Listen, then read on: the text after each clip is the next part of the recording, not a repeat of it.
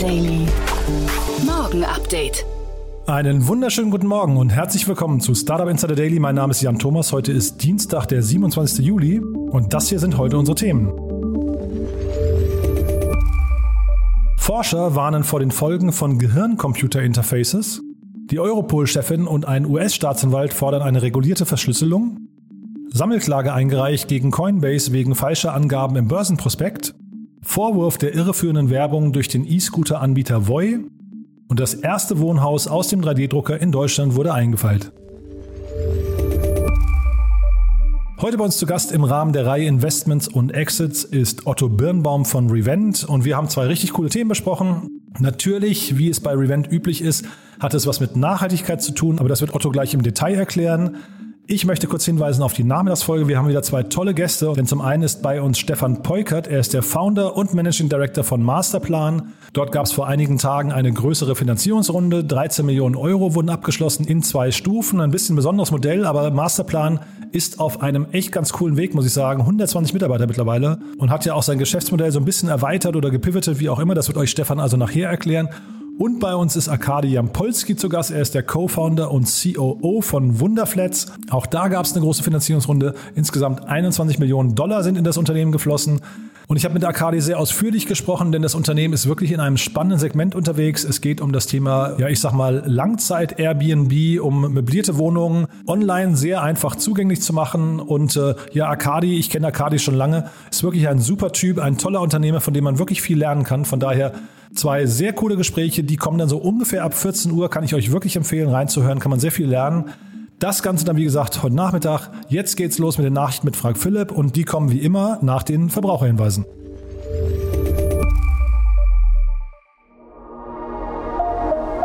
Werbung diese Folge wird präsentiert von Sandinblue, deiner All-in-One-Plattform für digitales Marketing. Sandinblue unterstützt Unternehmen jeder Größe und Branche beim Auf- und Ausbau ihrer digitalen Kundenbeziehungen. Mit intuitiven Tools, deutschem Support, DSGVO-konform und das zu einem fairen Preis. Sichere dir mit Startup Insider dein Premium-Paket im Wert von 49 Euro für einen ganzen Monat gratis. Gutscheincode Startup Insider 2021 unter de.sendinblue.com slash podcast.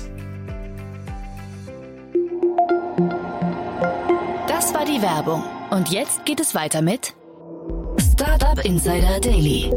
Nachrichten. Noch ist so eine digitale Baustelle Pionierarbeit. Bei der Deutschlandpremiere in diesem Herbst hat ein Bauteam mit einem Roboter exakt nach Bauplan das erste Haus gebaut. Der 3D-Drucker zieht die Wände hoch, indem er frischen Beton in Wülsten aufeinanderpresst. Ohne Nachmessung wächst der Rohbau pausenlos. Hier wird noch nicht in Höchstgeschwindigkeit gedruckt. Möglich wäre ein Meter pro Sekunde. Der Druckbeton ist stabil. Die Wand lässt sich direkt weiter bearbeiten. Die übliche Betonbauschalung, Holz oder Kunststoff wird überflüssig. Erstes Wohnhaus aus dem 3D-Drucker in Deutschland eingeweiht. In Nordrhein-Westfalen wurde am Montag das erste Wohnhaus aus dem 3D-Drucker auf deutschem Boden eingeweiht. Es wurde im westfälischen Beckum mit Hilfe eines riesigen 3D-Druckers aus Spezialmörtel und Beton gebaut. Nordrhein-Westfalens Bauministerin Ina Scharrenbach von der CDU weihte das zweigeschossige Einfamilienhaus mit rund 160 Quadratmeter Wohnfläche ein und lobte die weitreichende Vorbildfunktion des Pilotprojektes. Das Land hofft nun auf billigere Wohnungen, denn durch das neue Bauverfahren verspreche man sich einen großen Zeitgewinn und eine Verschlankung der Bauabläufe. Innerhalb von fünf Minuten druckt der 3D-Drucker einen Quadratmeter, wobei aus einer Düse der Beton in jeweils zentimeterdicken Schichten aufgetragen wird. Mahnung an E-Scooter-Anbieter Voi. Dem schwedischen Anbieter wird durch die Verbraucherzentrale wettbewerbswidriges Verhalten aufgrund von irreführender Werbung vorgeworfen. Die E-Scooter-Marke wirbt für Monatskarten und Tagespässe mit einer unbegrenzten Anzahl von Fahrten, setzt aber jetzt doch ein Limit. Mehrere Kundinnen und Kunden kauften eine Monatskarte für 39 Euro, erhielten aber eine Mail des Anbieters, dass sie gegen die Nutzung verstoßen haben.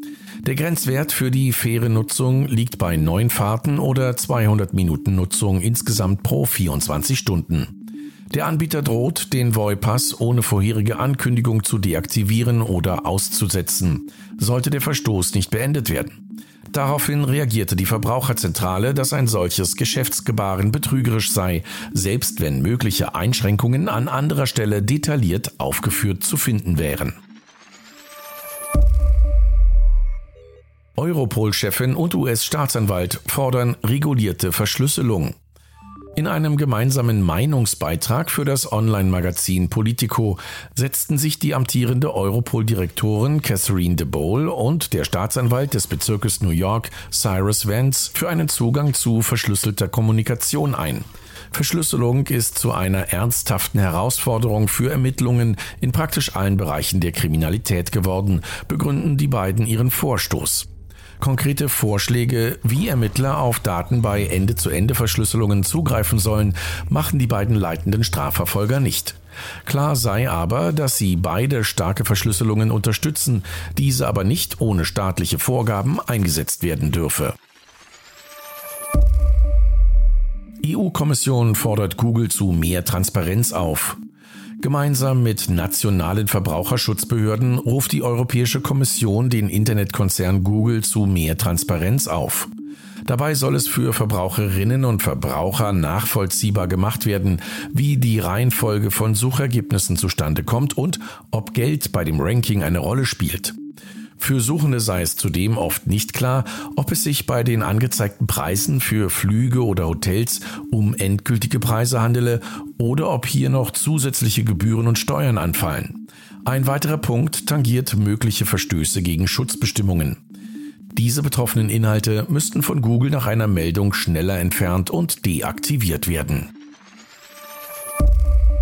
Sammelklage gegen Coinbase. Der Börsengang von Coinbase hat ein juristisches Nachspiel. Nachdem der Aktienkurs von Coinbase seit dem Börsengang am 14. April deutlich an Wert verloren hat, wird das Unternehmen nun wegen falscher und irreführender Angaben in seinem Börsenprospekt verklagt. Die Sammelklage wird durch die in den USA bekannte Rechtsanwaltskanzlei Block Leviton initiiert, der zufolge Coinbase suggeriert habe, keine weiteren finanziellen Mittel brauchen zu werden, obwohl das Unternehmen nur etwas mehr als einen Monat später einräumte, eine Kapitalerhöhung vornehmen zu müssen. Der Klage anschließen können soll sich jeder, der sich Coinbase-Aktien gekauft hat. Beim Coinbase-Börsengang handelte es sich nicht um einen IPO, bei dem neue Firmenanteile am Markt verkauft wurden, sondern ein Direct Listing das Bestandsinvestoren und andere Shareholder die Möglichkeit gegeben hatte, ihre Aktien am öffentlichen Markt zu handeln. Daher adressiere die Klage sowohl das Unternehmen selbst als auch eine Reihe von Managern, darunter auch CEO Armstrong. Outbrain startet an der Börse.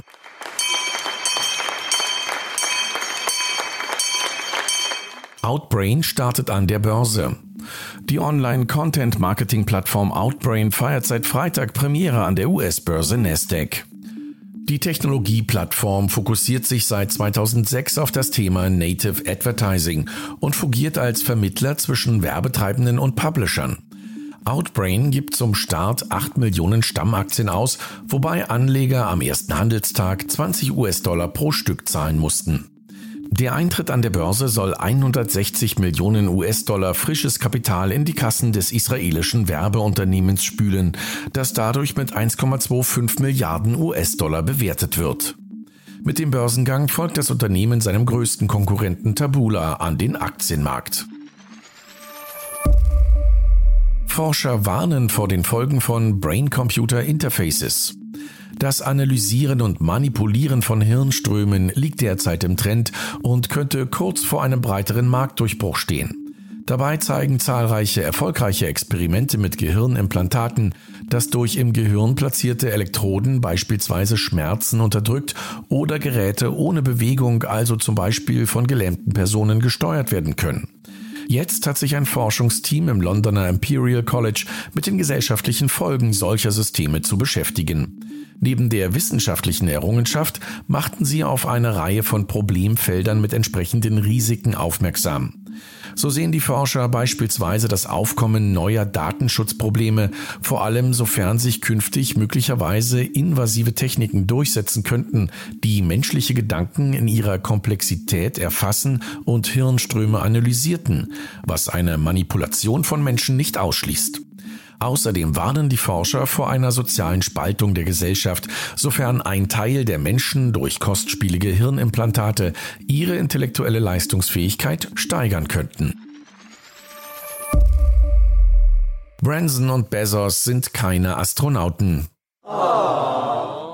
Die US-Flugbehörde Federal Aviation Administration FAA verschärfte ausgerechnet am 20. Juli die Richtlinien für die Definition von Astronauten.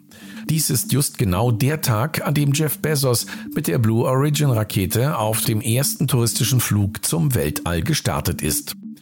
Die Richtlinien des sogenannten Wings Program verwehren es nun sowohl dem Amazon-Gründer als auch dem Unternehmer Richard Branson, den Titel Astronaut zu tragen. Zwar erreichten die beiden Milliardäre die notwendige Distanz von mindestens 80 Kilometern über der Erdoberfläche, was bisher ausreichte, um sich als kommerziellen Astronauten zu bezeichnen. Allerdings müsse man den verschärften Richtlinien zufolge nun zusätzlich Teil einer Crew sein, sowie während des Fluges einen Beitrag zur Sicherheit der bemannten Raumfahrt geleistet haben.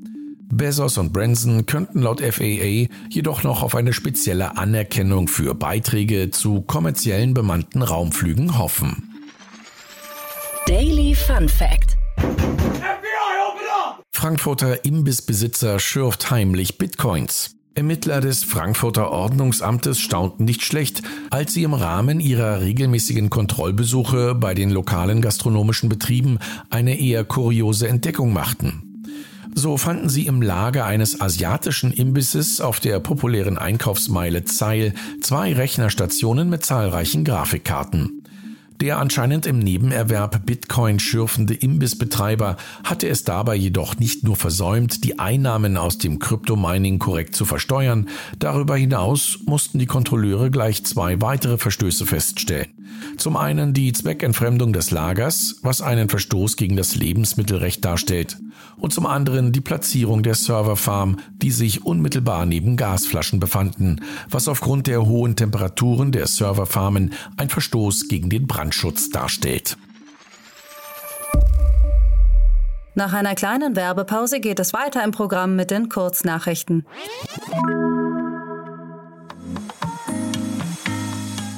Ein kurzer Hinweis in eigener Sache. Ihr möchtet uns interessante Themen oder Gäste für unseren Podcast vorschlagen? Das geht ganz einfach. Auf unserer Website www.startupinsider.de findet ihr dazu ein spezielles Formular, wo ihr eure Vorschläge gerne eintragen könnt.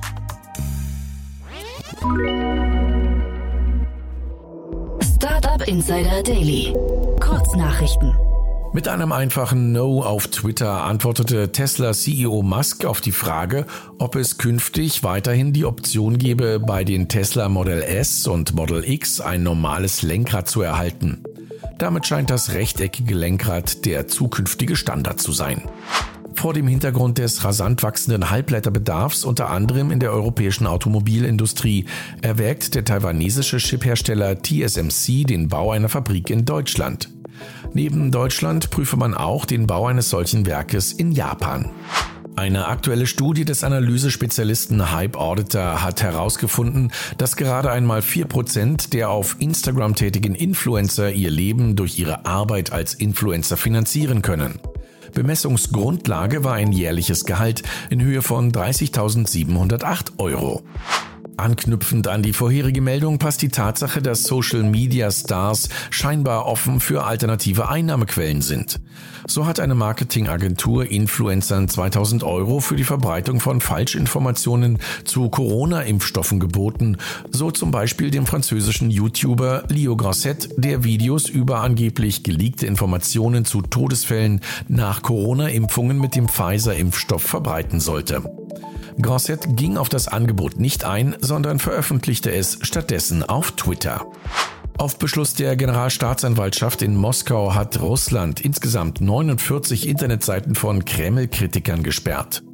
Dies teilte die unabhängige Organisation Roscom Svoboda mit. Bei den gesperrten Seiten handelt es sich vorwiegend um die Seiten des inhaftierten Oppositionellen Alexei Nawalny sowie die Portale zahlreicher weiterer Oppositionellen und der unabhängigen Allianz der Ärzte. Und das waren die Startup Insider Daily Nachrichten von Dienstag, dem 27. Juli 2021. Jetzt geht es weiter im Programm mit Investments und Exits. Startup Insider Daily, Investments und Exits. Heute mit Otto Birnbaum von Revent. Präsentiert von Beiten Burkhardt, euren Partnern von der ersten Beteiligungsrunde bis zum erfolgreichen Exit. Also man sieht, die Zeit fliegt. Otto Birnbaum ist schon wieder hier bei uns. Otto, großartig, dass du da bist. Hallo. Hallo Jan, schön, dass ich bei dir sein darf. Ja, freut mich auch sehr. Und bevor wir einsteigen, Otto, ähm, erzähl doch vielleicht noch mal ein bisschen was zu Revent. Das kommt ja manchmal ein bisschen zu kurz. Äh, wir wollen euch ja hier die Gelegenheit geben, immer mal zu erklären, wer sich bei euch melden kann. Und vielleicht kannst du mal erklären, wie ihr äh, aufgestellt seid oder organisiert seid. Ja, sehr gerne. Also wir sind ein Early Stage äh, Venture Capital Fonds, das heißt, wir investieren in Startups in der äh, Frühphase, Pre-Seed, Seed, Series A ähm, und haben insgesamt als Fondsvolumen 50 Millionen und investieren Tickets zwischen einer halben Million und 1,5 Millionen. Und unsere, ähm, unsere These ist, dass wir glauben, dass Firmen, die besonders gut ähm, dazu beitragen, dass der Planet äh, ähm, gesund bleibt oder gesund wird ähm, und ähm, für den gesellschaftlichen Zusammenhang beitragen, dass diese Firmen im For-Profit-Bereich äh, besondere äh, Erfolgschancen haben. Das heißt, wir investieren vor allem im Klimabereich, im Food-Tech-Bereich, im Healthcare-Bereich und wir nennen das Empowerment, was heißt so Education und Financial Inclusion. Ähm, und dabei sind wir aber ein klassischer Fonds, das heißt, wir investieren äh, ähm, Tickets wie andere Venture Capital Fonds, um Anteile an den Firmen zu kaufen und diese dann zu einem späteren Zeitpunkt äh, zu einer wesentlich höheren Bewertung zu verkaufen. Äh, jetzt ist wahrscheinlich, also wir haben jetzt diese Woche hier oder letzte Woche schon relativ viel über die Flutkatastrophe in Deutschland gesprochen. Äh, wie schaust du denn da drauf, äh, Otto? Äh, was, was, was macht das vielleicht auch? Ist das eine Bestätigung für die, für die Mission vielleicht eures Fonds gerade oder ist es eher so dieses Gefühl, Fakt, dass es überhaupt sowas braucht wie uns, äh, dass die Menschen noch nicht aufgewacht sind? Ja, ich glaube, eine Kombination. Ich meine, diese Flutkatastrophe ist jetzt bei uns mal eben, eben so direkt äh, passiert, aber es war ja leider auch nicht das Einzige, was passiert ist. Ja, letztes Jahr brannte irgendwie die Wälder in Kalifornien, äh, äh, die Wälder in Australien brannten.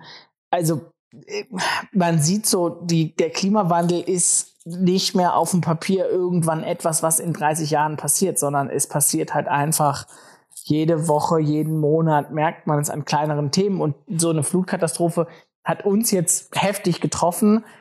Ob da jetzt jemand in Kanada von weiß, weiß ich nicht so. Aber andersrum heißt das auch, es gibt ganz viele hm, Problemherde, die wir in Deutschland gar nicht kennen, die in anderen Regionen der Welt liegen äh, und die zeigen, wie eigentlich das ähm, ja, Gleichgewicht äh, langsam dabei ist zu kippen, wenn wir nicht signifikant unseren Lebensstil ändern und, und unsere Ressourcen und Innovationen in dem Bereich äh, beflügeln. Hm, also wirklich dieses Houses on Fire, ne, was wir ja quasi schon mit auf den Weg genommen haben äh, vor einem Jahr von Greta Thunberg, äh, ist jetzt natürlich dann äh, traurig zu sagen, aber die, die Unternehmen, mit denen wir uns heute beschäftigen hier im Podcast, äh, also die wir beide jetzt gleich besprechen, die passen natürlich dann irgendwie so auch ein bisschen zu dem besser Weltanspruch oder zumindest zu dem Umdenken, ne?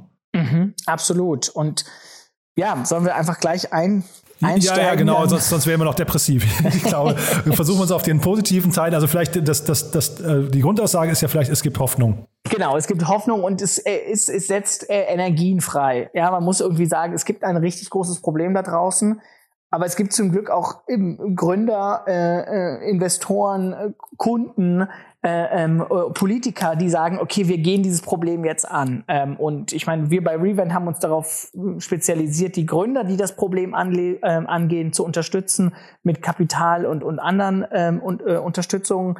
Ähm, aber insgesamt, ich glaube, ist das Gute und das Wichtige ist, wir müssen was verändern, weil so kann es nicht weitergehen. Genau, und wenn man sich die Märkte anguckt, es gibt ja so einige Märkte, die wirklich, äh, sag mal, verrufen sind, ne? Flug und, und äh, Urlaubsschiffe oder generell, glaube ich, die ganzen Hochseetransporter. Aber wir haben auch das Thema Ernährung und von vor allem da der ganze Fleischkonsum. Mhm, ne? Total. Ja. Und das ist eigentlich jetzt die Brücke. Das ne? ist die Brücke, genau. Wir nennen, nennen doch mal das Kind beim Namen. Und zwar ähm, würde ich gerne mit dir einmal über Notco sprechen. Ähm, Notco ähm, ist eine amerikanische Firma, die steht für Not Company, Not Milk, Not äh, Meat. Ähm, und andere Produkte. Und es geht darum, eine Alternative eben zu, äh, äh, zu Milch, zu Fleisch äh, äh, zu schaffen, um ähm, ja, dem, aktu ja, dem Klimaproblem, was, was die Produktion von Milch und Fleisch angeht, eigentlich entgegenzuwirken. Ähm, und die haben gerade äh, heute, ähm, ich glaube, announced eine Finanzierungsrunde von 235 Millionen Dollar, äh, das wiederum der Firma eine Bewertung von 1,5 Milliarden gibt. Ähm, eingestiegen ist der prominente Investor Tiger Global, die ja dafür äh, berühmt berüchtigt sind, momentan viel und stark und äh, zu heftigen Bewertungen zu investieren.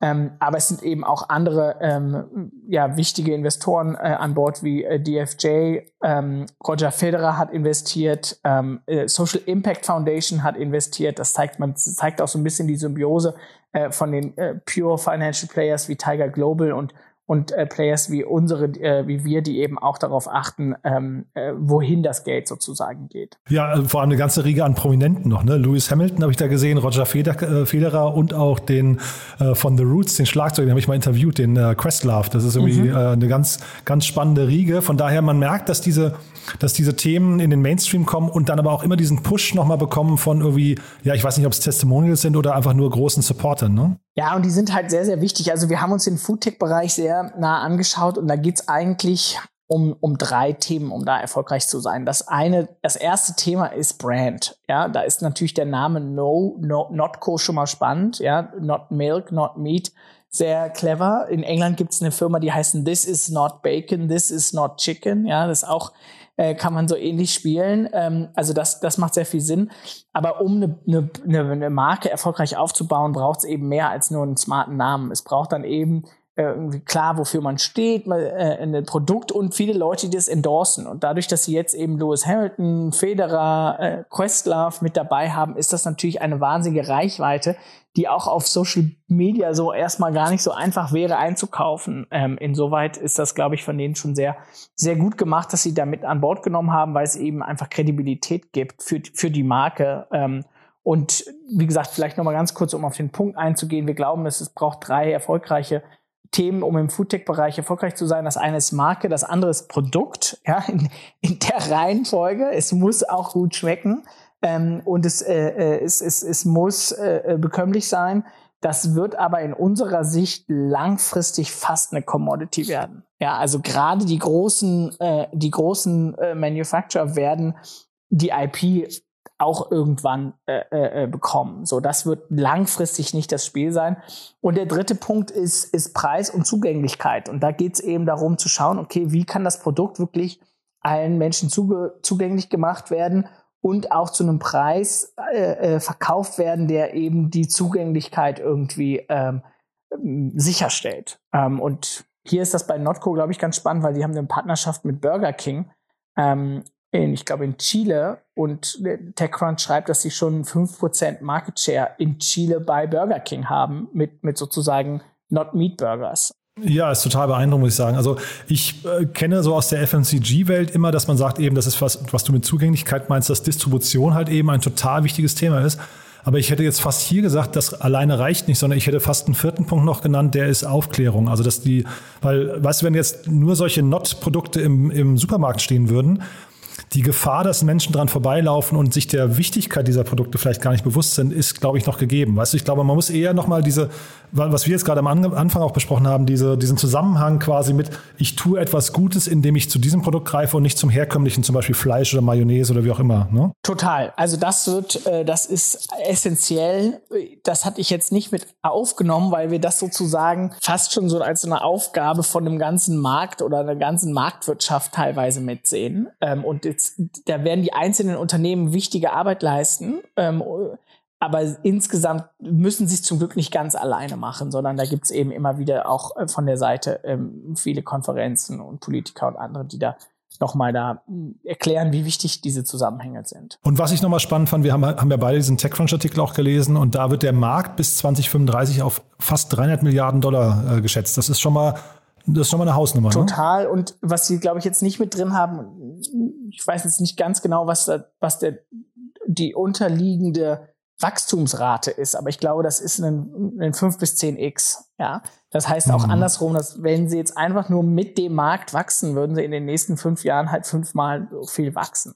Was natürlich auch für uns als Investoren immer spannend ist, wenn man investiert mit, mit, mit Rückenwind, äh, dadurch, dass man automatisch in Märkte reingeht, wo die Märkte als Märkte wachsen und man nicht nur wächst, weil man den Wettbewerbern Marktanteile abnimmt. Und dann vielleicht nochmal die Brücke nochmal zu euch, äh, Otto. Wenn jetzt so ein Thema, ich meine, das ist ja, das ist ja wahrscheinlich zum einen sehr forschungs- oder entwicklungsintensiv, da, also gibt es wahrscheinlich am Anfang relativ hohe Kosten, man hat wahrscheinlich eine relativ lange Vorlaufzeit.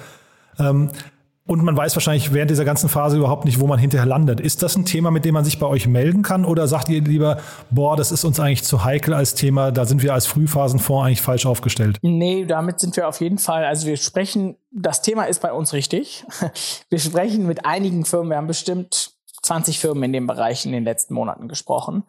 Ähm, allerdings ist für uns wichtig, wie wenn sich ein Unternehmen sozusagen da positionieren will, was deren Plan ist, eine Marke erfolgreich aufzubauen. Also das ist sozusagen der erste Punkt, Marke, dann Produkt, dann Distribution. Aber Produkt und Distribution wird eben langfristig einfacher sein. Das, was wirklich, glauben wir, langfristig die sehr, sehr starke Wettbewerbsvorteil äh, sein wird, ist die Mark der Markenaufbau. Ist ja interessant. Also würdest du sogar sagen, vielleicht, dass Markenexperten in der Startup-Szene dadurch immer wichtiger werden? Weil das ist jetzt so ein, ich weiß zum Beispiel, also keine Ahnung, es war eine ganze Reihe, eine ganze Zeit lang die Programmierer, dann kam irgendwie die, äh, ich weiß nicht, Data Scientist, dann kam irgendwie, weiß ich, Online-Marketing war nochmal eine, eine, eine, und Sales ist auch ein Thema, also so die, die gesuchten Leute. Werden jetzt Marketing äh, Markenspezialisten auch nochmal zu einer gesuchten Klientel? Ja, also gerade für solche Themen, ja, auf jeden Fall. Ähm, weil das sind Consumer Plays äh, und die gehen in, in, in, im Supermarkt stehen noch 15 Wettbewerber von Notco. Ja, und man wird relativ einfach momentan gelistet von einem Supermarkt in dem, in dem Segment. Aber die Frage ist nicht gelistet zu werden, sondern gelistet zu bleiben.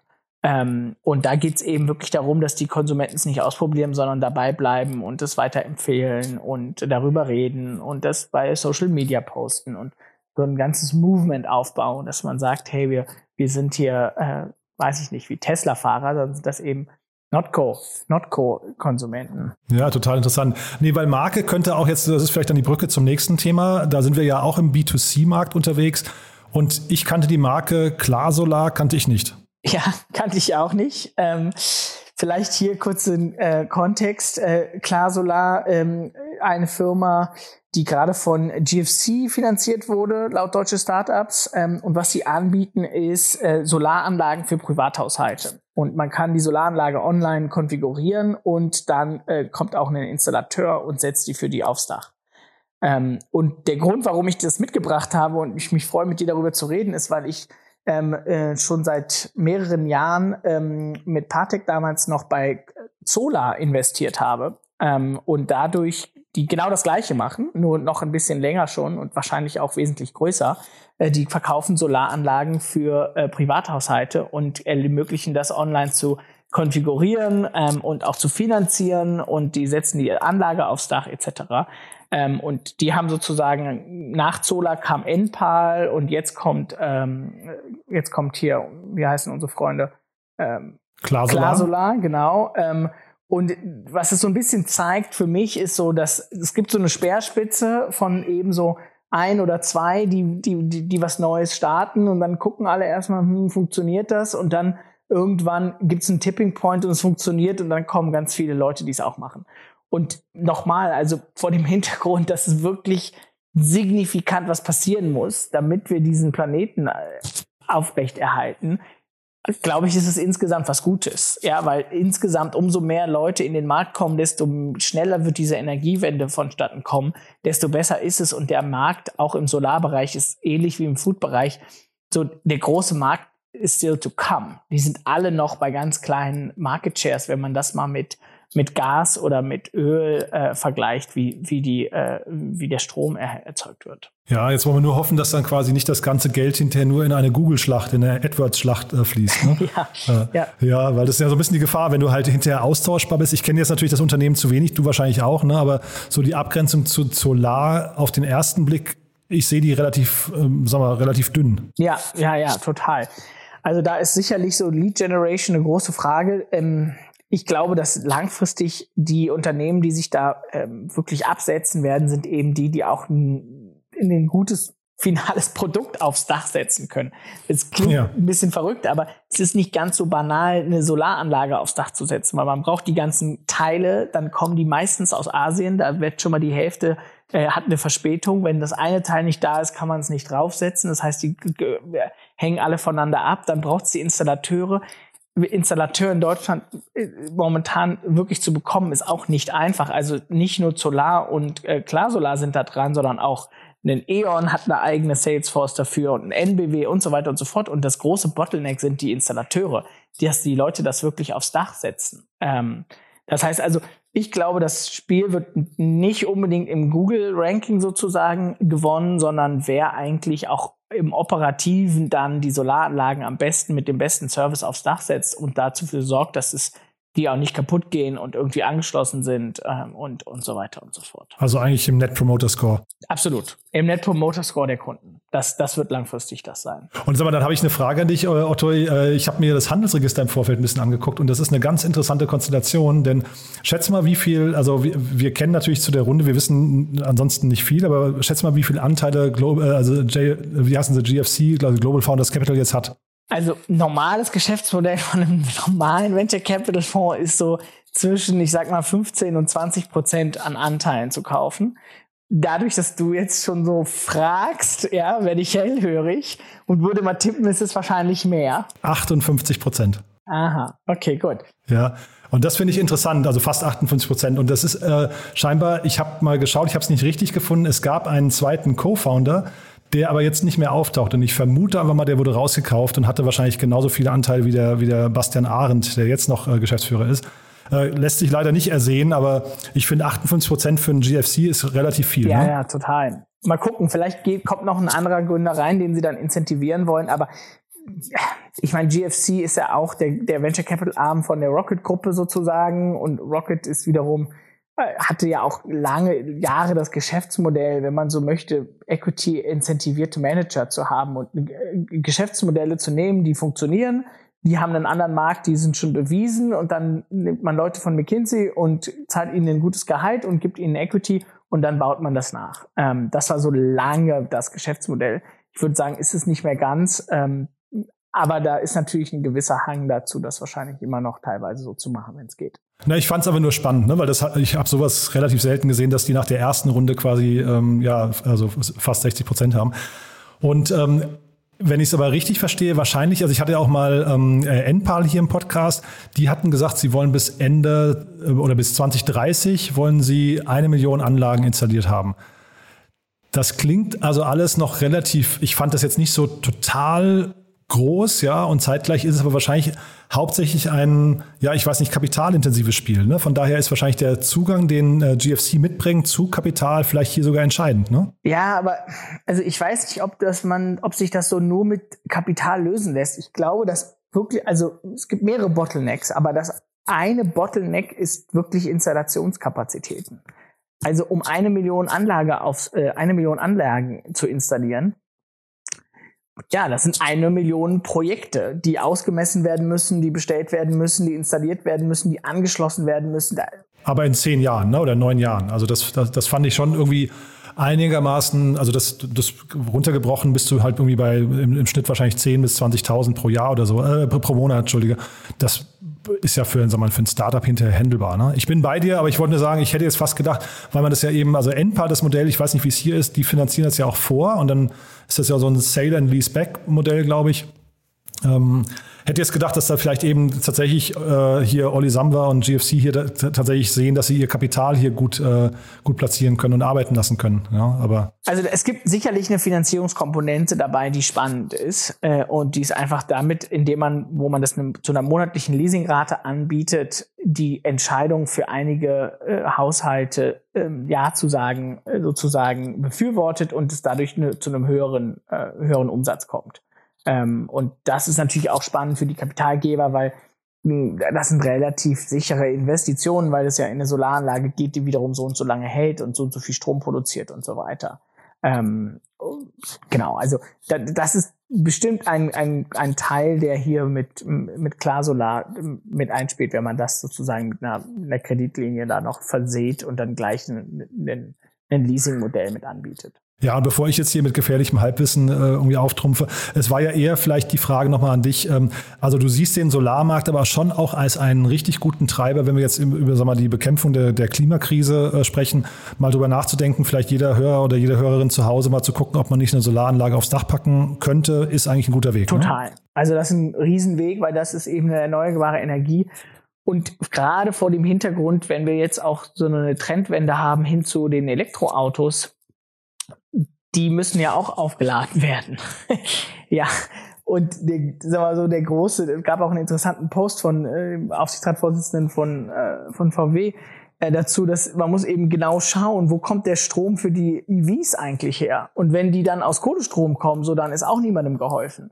Ähm, also da ist gerade so der, äh, der, ja, der private äh, alternative Energiemarkt wichtiger Treiber, weil eben auch, das sind oft äh, private Haushalte, also so im Speckgürtel oder in ländlicheren Regionen, die eben wirklich Privathäuser haben. Ähm, und die haben eben auch oft Autos, weil sie sind nicht so nah angebunden. Ähm, und wenn die jetzt langfristig alle in, in elektronisch angetrieben werden, dann macht dann so eine Solaranlage mit Batterie besonders viel Sinn, vor, gerade aus Klimagesichtsgründen. Also wir könnten jetzt wahrscheinlich noch ewig weiterreden, weil wir könnten auch noch mal wahrscheinlich äh, so mal die Anforderungen an die Politik oder die Erwartungen jetzt zur, zur Bundestagswahl und so weiter. Aber weil hier, ne, das sind ja viele regulatorische Rahmenbedingungen, die hier äh, geschaffen werden müssen, glaube ich, auch damit solche Startups überhaupt sich durchsetzen können. Aber ich glaube, das vertagen wir mal, Otto, mit Blick auf die Uhr. Ich fand es super spannend. Haben wir zu den beiden Themen was Wichtiges vergessen aus deiner Sicht? Es freut mich sehr, dass es sozusagen wir nicht die einzigen sind, die in dem Bereich aktiv investieren, ähm, weil es braucht viele Investoren und noch mehr Gründer ähm, und, und auch viele Konsumenten, die dann wirklich das auch tragen, ähm, um eben solche Katastrophen langfristig ähm, ja hoffentlich wieder langsam aber sicher ähm, weniger werden zu lassen. Ein schönes Schlussplädoyer, äh, Otto, muss ich sagen. Hat großen Spaß gemacht und dann freue ich mich auf in zwei Wochen, ja? Ich auch. Danke dir, Jan. Dieser Beitrag wurde präsentiert von Beiten Burkhardt, den Venture Capital Experten. Maßgeschneiderte Beratung von der Gründung bis zum Exit. Startup Insider Daily, der tägliche Nachrichtenpodcast der deutschen Startup-Szene. Ja, das war's für heute Vormittag. Das war Otto Birnbaum von Revent. Ich fand es ein super Gespräch, muss ich sagen. Danke nochmal an Otto, danke auch an Frank Philipp und natürlich danke an euch fürs Zuhören. Ich würde mich freuen, wenn wir uns nachher wieder hören. Um 14 Uhr geht's weiter. Dann, wie gesagt, mit Arkadi Jampolski, dem Co-Founder und COO von Wunderflats und mit Stefan Peukert, dem Founder und Managing Director von Masterplan. Bis dahin eine gute Zeit und ja, hoffentlich bis nachher. Ciao, ciao.